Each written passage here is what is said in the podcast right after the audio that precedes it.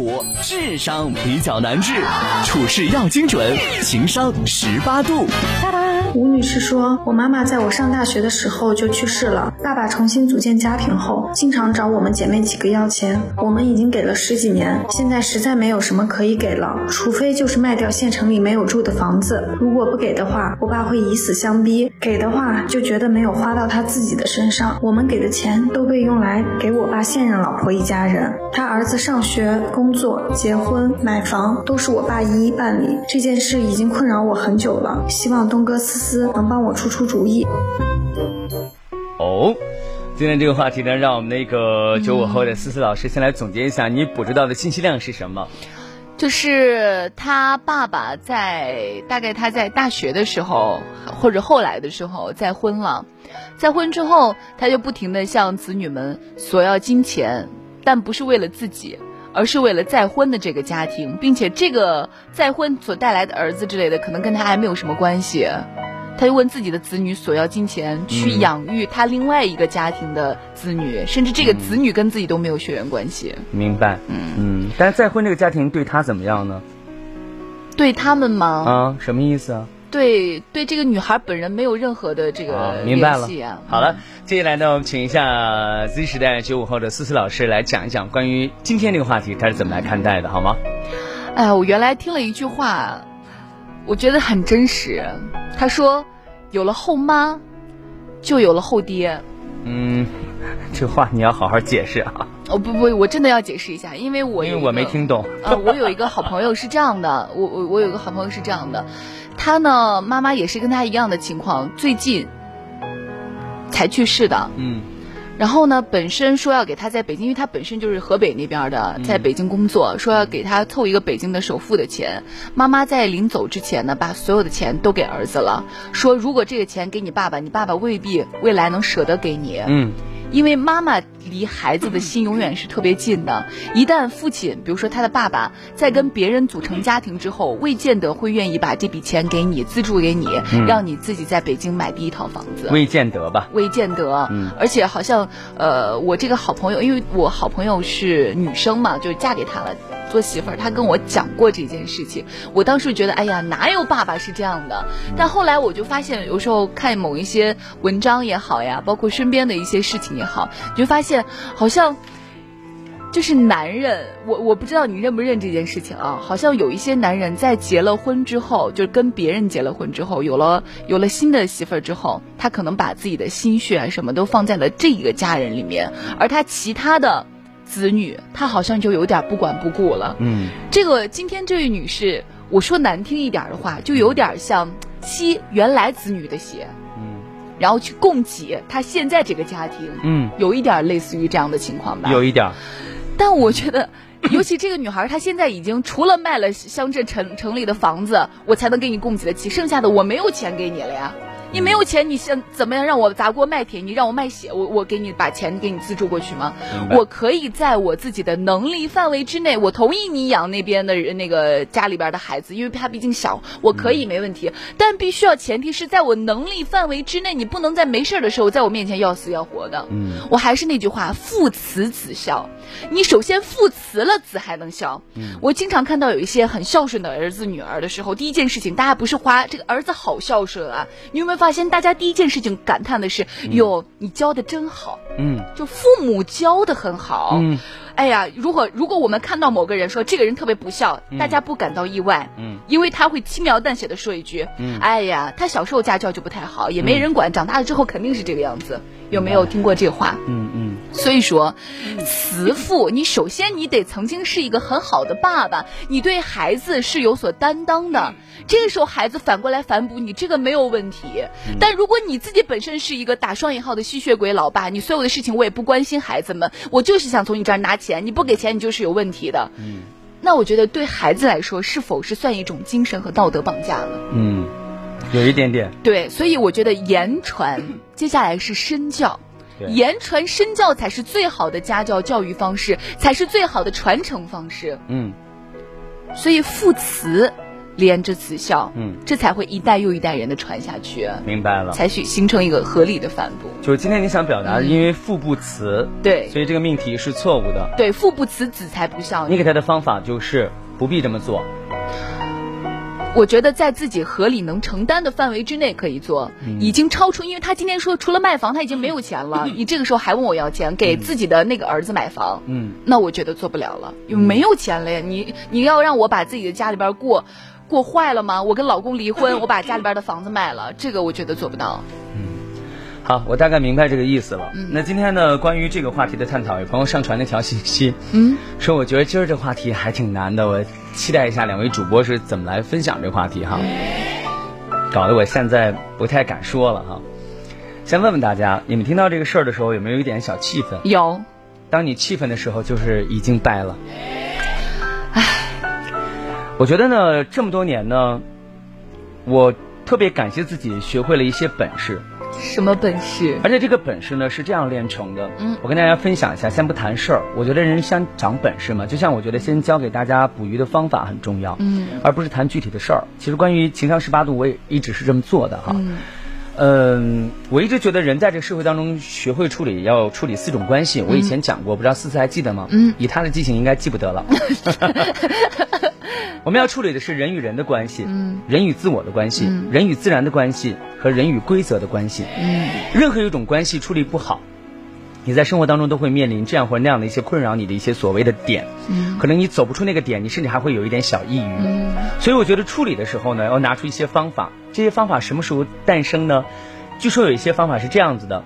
听说人在早上十点半和晚上的八点半是最灵性的。嗯，所以如果你有时间的话，可以跟东哥一样，早上十点半和晚上八点半看点什么。嗯比如说关于这个话题，我今天我觉得啊谈不上拿手，但是刚好呢入到我的眼，入到我的心。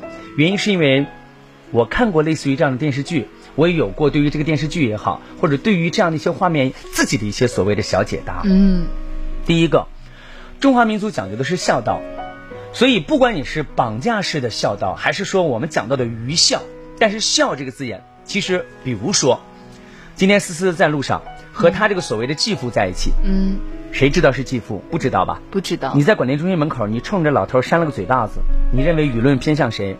当然是偏向那个爸爸了呀，对不对？嗯嗯所以在中华整个的传统美德当中，大家可以发现，孝顺，我们就讲的是吧？仁、义、礼、智、信，对不对？嗯我们讲究孝道、正心修身、克己复礼等等，太多这样的一些词汇围绕它转了。还有包括现在我们讲的新二十四孝，嗯孝顺很重要。可是今天我要教你方法了，因为很多人都说了，我们讲完这些道理之后，你不一定完美的过好这一生。嗯但是有一种方法你可以学呀。刚才思思说了半天，她生气了，我不生气，我教给大家一个不生气的方法。嗯，该孝顺孝顺，哦，该和蔼和蔼，该亲近亲近，该照顾照顾，我怎么都可以做。刷碗，买件衣服，去到家里给继父倒个垃圾桶，这没问题。没问题吧？嗯要钱是吗？来，你试着问我一句。啊、那个闺女啊，我现在差一点钱，你给爸打个二十万。哎呀爸爸，其实我一直觉得这么多年最对不起你的地方就在于我能力不行。其实我太爱你了，你看到这段时间我都在忙什么？只要我一有时间，回到家里面打扫这些问题呀，包括您逢年过节呀、换个季呀，买了这衣服，嗯。说实话，我自己挺痛恨自己的，我自己在这个方面真的做不到，所以我只能说，在其他方面多辅助辅助您吧。希望您老年的生活能过得稍微顺畅一点，起码别那么累嘛。那这样吧，我下去我交流交流，如果有的话，我给您凑点儿。我这身上是真没有，真诚不？蛮真诚的。我是不是继父继女之间的关系？是不是？嗯嗯是这个感觉吗？你是不是要表达这个意思？哎，没听懂是吧？你是我的继母或你是我的继父，咱俩之间没有什么太多的关系嘛。对对，但他们俩是那个亲的啊。OK，有一种关系我要表达的是，不管是亲的还是什么，嗯这件事你们听了生气没必要。嗯人有一种孝顺关系是这样子的，我语言上什么都可以，嗯我身体力行上什么都可以，嗯我不可以能力不足吗？嗯嗯嗯，大家没听懂东哥在表达什么意思是懂吗？了懂了你，现在才懂是吗？我不可以能力不足吗？可以。我能力不足就代表我不孝顺吗？我要让我爸爸把这句话亲自说出来。我能力不足就代表我不孝顺吗？嗯当然，我今天出了一个很坏的主意啊。但是我听到这个事儿的时候，我发现很多人都生气，包括我这个比我只小两三岁的朋友，他都在生气。嗯，没有必要生气，因为你没有用方法处理。当他跟你暴跳如雷的时候，矛盾点在谁身上了？哦，他，当你不给钱的时候，矛盾点在谁身上？我不给钱，在我身上。发现没有？嗯，人要学会转移矛盾。嗯，当然，这个前提有一个点，大家不要抬杠。我们对于很多的家庭来讲的话，我们还是要讲真正的孝顺。嗯，可是对于这样的家庭来说，我觉得老爷子有点不厚道了。嗯，如果很多的家庭，我们看到百分之九十五以上的家庭，其实基本上都会出现妈，给你两千块钱，不要不要不要不要不要不要，你们现在结婚了，自己过自己的日子，可千万别给我钱。嗯，我呀不给你们添麻烦，我也给你帮不上忙，但我绝不给你添麻烦。嗯，有没有人说这话熟不熟？有，很熟。你相不相信有百分之五的家庭，还真的有那些父母天天管子女要钱的，而且是要钱哦，不是人家自己主动孝顺，嗯，是你不给他就会不断的用各种各样的方法，你甚至觉得这是我爸吗？嗯，有没有这样的人？嗯，有。你看电视是不是也有？有有的。所以我今天不抬杠的说，我面临的是第二种，第二种类型的生活的圈层的朋友，就是你父母真的太爱钱了。而且他有了再婚的家庭之后，他管你要钱要的心安理得。嗯，你用东哥的方法，对老人家还是要讲究孝道。就像我刚才说的，因为咱们讲究的就是以孝为中心。嗯，那干嘛咱们看十台孝经呢？对不对？嗯，为什么咱们看到大唐盛世？你知道玄宗李隆基以什么治天下？以孝治天下，你知道吗？嗯、为什么当时把睿宗李旦把他父亲接回来，要做这么多以孝为天下的事情？就是孝就是一种传承。可是，当你没有能力的时候，你并没有错。嗯，爸爸总不能说你不给我钱，出去别吃饭，那这个矛盾就变成他了。对，这个时候别人再说起来的时候，点还在你吗？当然不在我了。你懂了吗？嗯。但是你不回去伺候老爷子是你不对。嗯。你经常去伺候啊。是的。你逢年过节给老爷子买双鞋呀。嗯。你买件 T 恤衫啊，买个 polo 衫啊，对不对？你回到家里的时候，你别空手，米面油。怎么不可以吗？嗯，就像我以前我也做过这样的事情，我不知道大家有没有发现啊，或者你们生活当中怎么面对？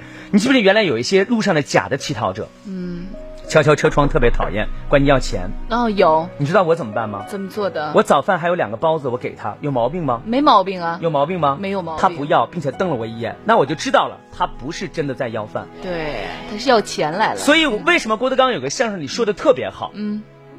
你放心，那要饭的都早起不了，凡是能早起的都要不了饭。对，大早上起来就在沿街要饭的，大部分都是假的。嗯，给你敲着车窗说这说那，管你要一块钱，要五块钱，要十块钱的。现在我跟你讲，你给他两个包子够可以吧？你吃饱了就可以吗？我们也在关心您的生活。你发现他把这包子根本就不要，对他瞪你一眼，知道了吗？嗯。我今天是不是正儿八经站在你们讲的说方法了？开始，对，这个方法很好处理，OK 吧？嗯，矛盾点是不是转移了？是。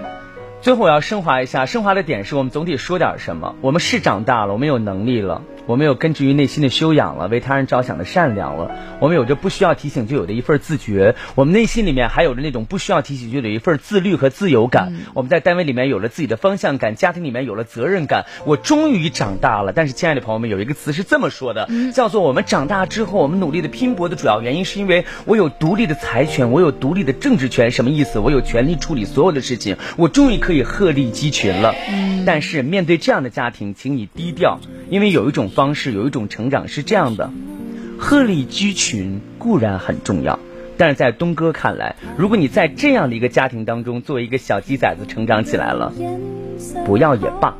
换句话说，鹤立鸡群可以，但遇到这样的方式，我们鹤立的方式是为了离群，不一定非要立在群里。嗯。如人饮水，冷暖自知。满意你爱的吗？有何新